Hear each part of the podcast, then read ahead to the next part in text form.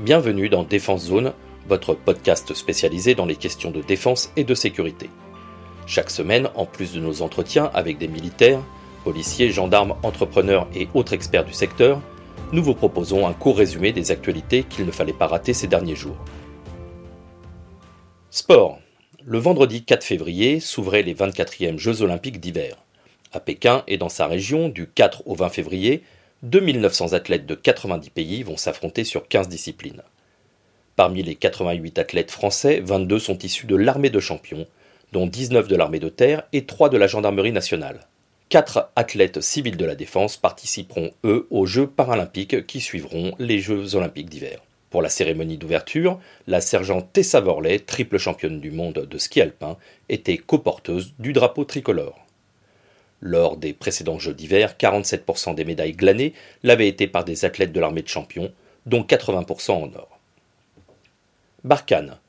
Au fil des semaines, la situation s'envenime de plus en plus entre la junte militaire malienne au pouvoir et les autorités politiques occidentales participant à la lutte contre le terrorisme dans le désert sahélien.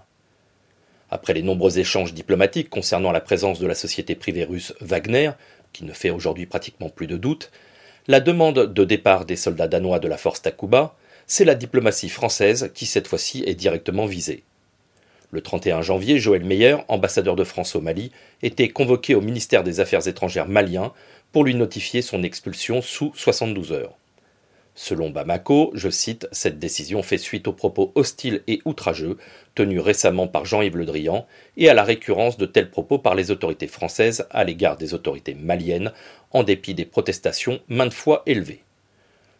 Le Quai d'Orsay a annoncé prendre acte de la décision en faisant le parallèle avec l'expulsion en octobre dernier du représentant de la CDAO à Bamako et de terminer en apportant tout son soutien aux soldats danois.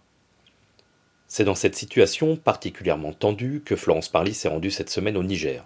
Reçue à Niamey par le président Bazoum et ensuite par son homologue, la ministre française a tenté de consolider le partenariat entre la France et le Niger, qui, de fait, devient un allié indispensable au Sahel. Force spéciale. Présentée il y a quelques mois par FN Herstal, la FN Evolis, la nouvelle mitrailleuse de la célèbre manufacture belge, serait déjà pour quelques exemplaires entre les mains des membres du COS.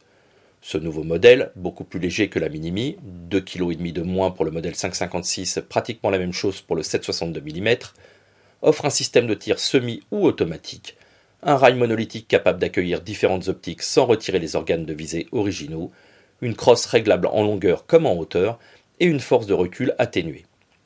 Tous ces éléments permettent aux opérateurs de disposer d'une arme alliant la légèreté et la précision du fusil d'assaut avec la puissance de feu d'une mitrailleuse.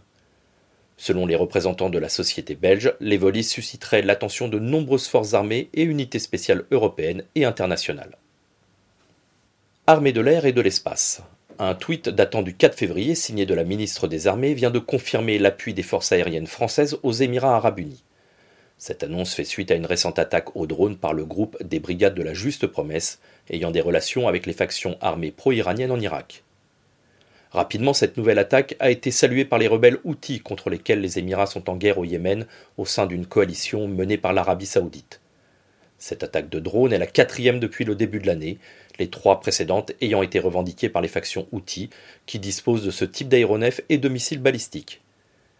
Les États-Unis ont immédiatement apporté leur soutien, rapidement suivi par la France, qui a depuis plusieurs années des accords de défense avec Abu Dhabi. Cet accord devrait se traduire sur le terrain par un renforcement du dispositif de défense aérienne du territoire avec sept rafales de l'escadron 1-7 Provence, des moyens de ravitaillement en vol et des dispositifs antiaériens.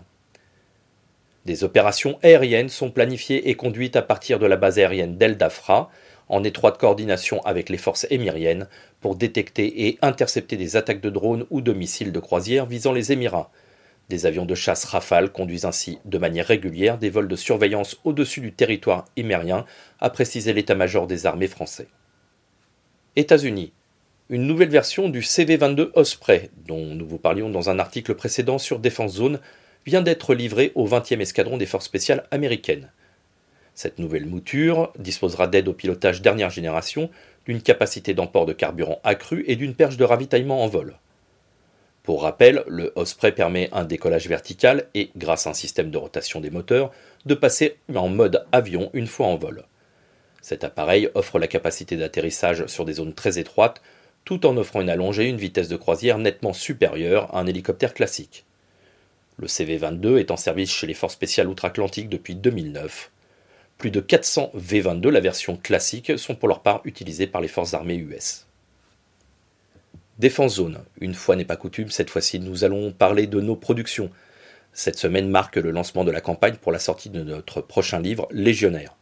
Trois ans après le premier opus consacré aux hommes de la 11e brigade parachutiste, nous avons décidé de continuer notre série en nous intéressant cette fois-ci au mythique Béret Vert.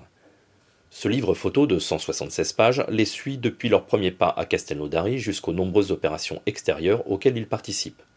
Vous pouvez précommander le livre en suivant le lien dans les commentaires sous cette vidéo. Voilà pour l'essentiel de l'actualité cette semaine.